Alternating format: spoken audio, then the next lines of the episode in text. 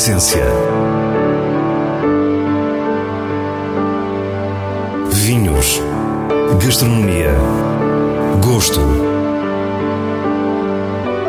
A Essência tem a autoria da revista de vinhos A Essência do Vinho, com Célia Lourenço.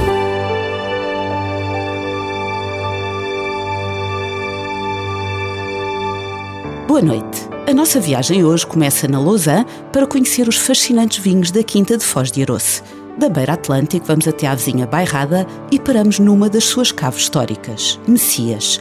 Antes do final, tempo ainda para as habituais sugestões da revista de vinhos. Fique para o que é realmente essencial.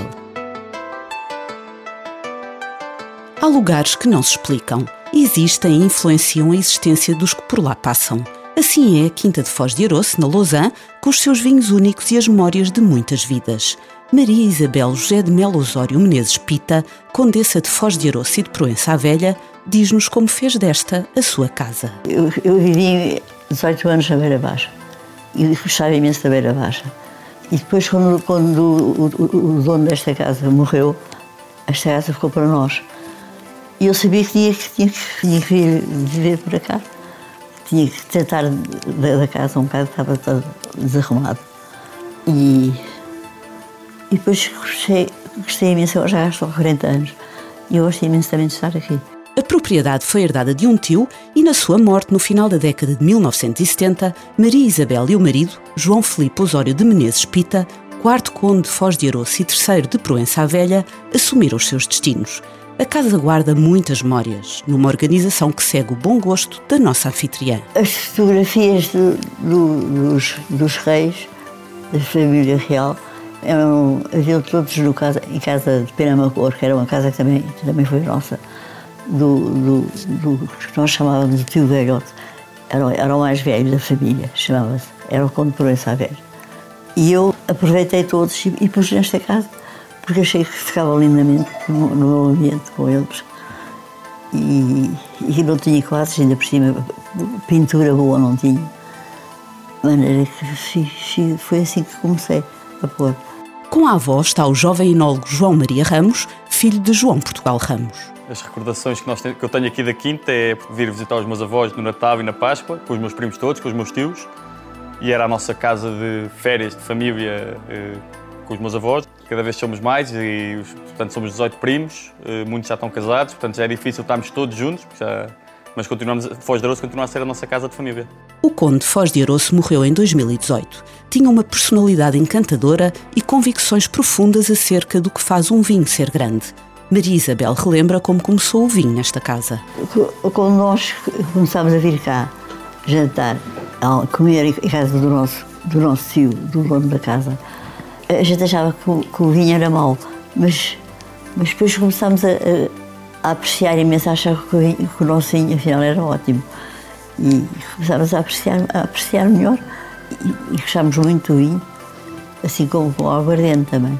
Havia aqui uma aguardente que eu provei e era ótima. E eu pensei assim, mas porquê é que eu vou beber outra coisa se isto é, se isto é, é ótimo? E está tá, tá em casa, é fácil.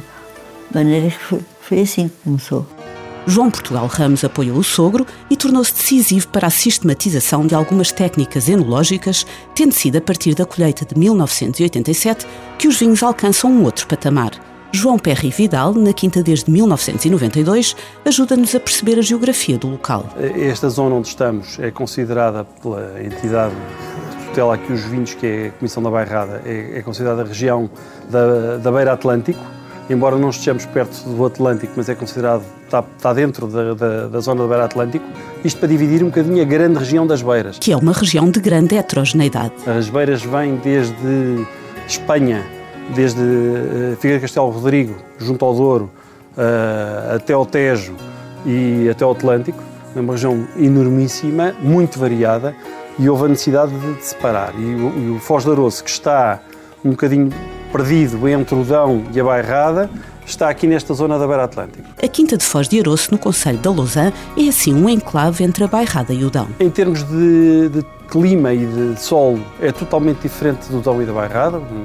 Nós aqui temos um solo de xisto, uh, com um clima quase mediterrâneo muito protegido, todas, todas as vinhas e a quinta estão protegidas por, por formações montanhosas, a Serra de Tonela, a Serra de Miranda e a Serra da Lousã, que fazem quase um anfiteatro aqui à volta de Foz do Aroço e protegem muito da influência atlântica que a Bairrada sofre. O Enol diz-nos que as vinhas estão a altitudes entre os 80 e os 120 metros, ou seja, que nada tem a ver com a realidade do granito do Dão. Pois a vaga, que é uma casta que é, é comum a, a, toda esta região das Beiras, ou, ou um bocadinho ao Dão, mas muito à bairrada, é uma casta que aqui eh, é, é, se consegue eh, desenvolver muitíssimo bem. Tem uma maturação sempre muito bem conseguida, com eh, muito aroma, eh, muita fruta e depois ao mesmo tempo, apesar de ter muito tanino, a vaga é uma casta com muito tanino e muita acidez, mas consegue ter sempre uns taninos muito bem maduros e que, e que acho que torna o vinho de Foz de Aroço um bocadinho único quando comparado com outras bagas ou, ou com outros vinhos das, das beiras. A baga é sem dúvida a alma destes vinhos, mas o produtor também, e é algo que se sente. O, o EG Ramos nunca quis uh, alterar muito a, a, a, filosofia que existia aqui na, na Quinta de Foz de Aroço, que o, que o Conde de Foz de Aroço trazia e sentia dos vinhos, e acho que é isso que está patente um bocadinho na identidade destes vinhos. Eh, tudo, tudo pudéssemos alterar aqui e desvirtuar uma coisa que já estava a, a, a, ser, a ser bem feita. São vinhos que envelhecem como poucos. Com João Maria quisemos perceber um pouco mais desta personalidade impar. O que marca muito este vinho é, é a vinha. Como vocês viram, a adega é uma adega muito simples, há, há pouco trabalho enológico, não, não tirando mérito ao João, mas é o trabalho que, nós, que o João faz aqui na vinha, que o João está fazendo aqui na vinha, que eu acho que marca este vinho.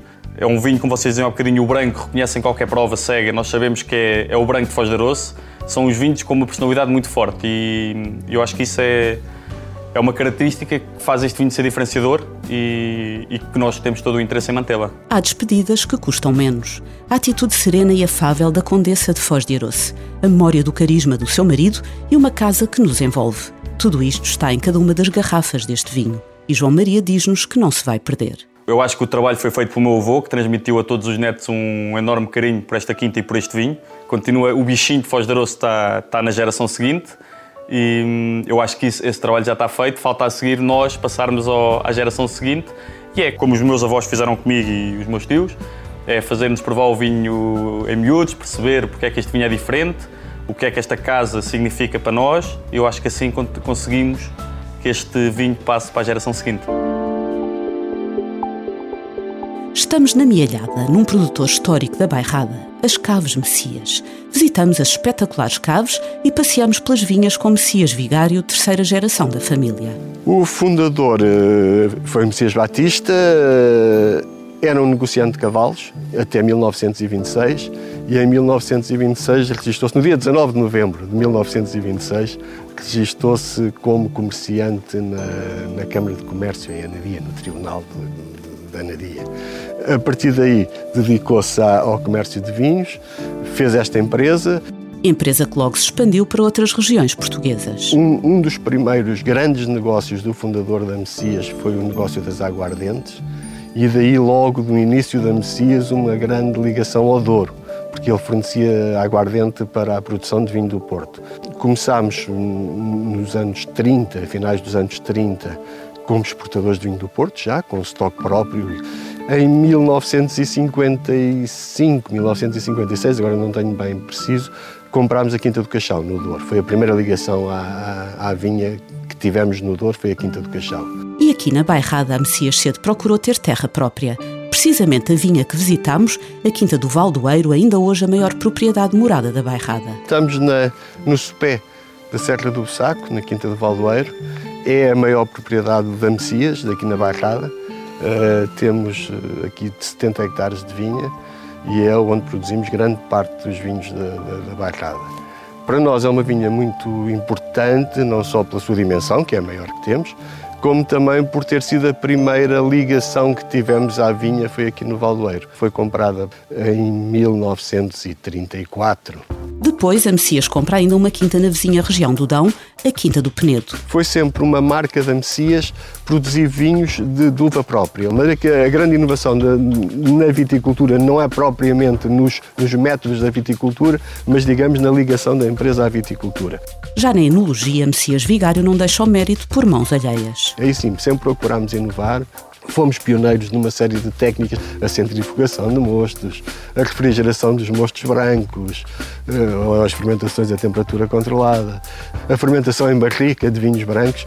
Nós, nos anos, nos inícios dos anos 80, já fazíamos tudo isso. A empresa está na transição de gerações e os próximos cinco anos serão de grande crescimento, sobretudo em dois focos: espumante bairrada e vinho do Porto. E no espumante, fala-nos de algo inédito em Portugal. É um espumante, como, como é uma inovação no, no, no mercado nacional, eu penso que nem há um nome em português para o espumante.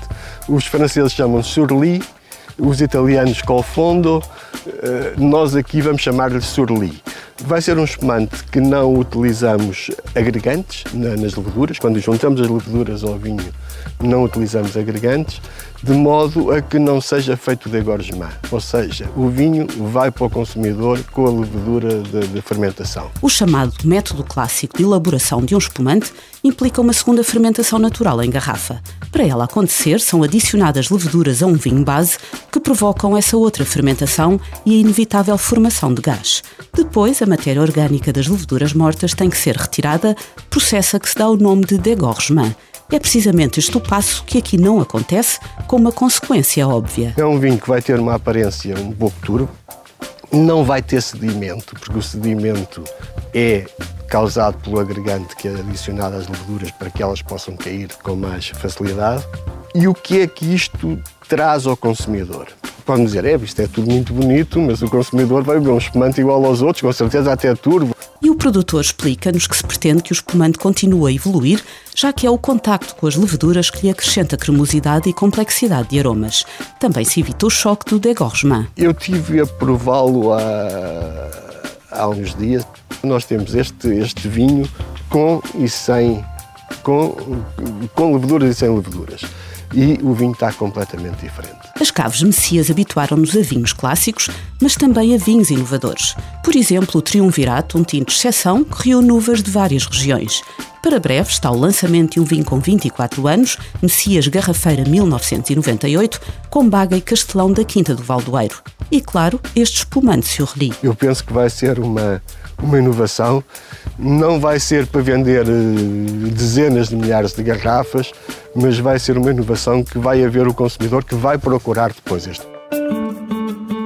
E como habitualmente, passamos às sugestões do diretor da revista de vinhos, Nuno Pires, escolhidas nos selos altamente recomendado e boa compra da revista. Em Costas de Tremós, Grande Reserva, edição da família 2019, é um vinho branco produzido no Alentejo por Segur Estates. As castas Arinto e Fernão Pires encontram a estrutura e a cremosidade do estágio em madeira, resultando num vinho rico e de grande frescura, com uma bela extensão, a dizer-nos que tem vida pela frente. Um vinho altamente recomendado.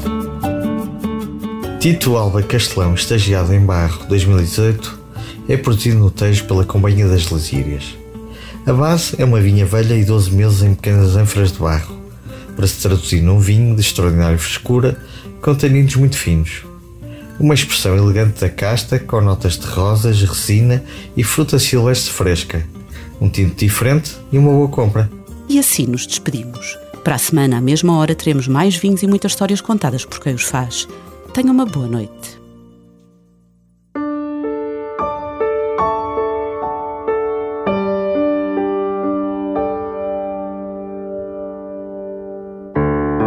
A essência.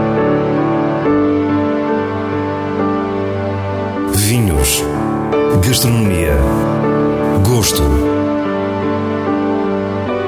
A essência tem a autoria da revista de vinhos A Essência do Vinho, com Célia Lourenço.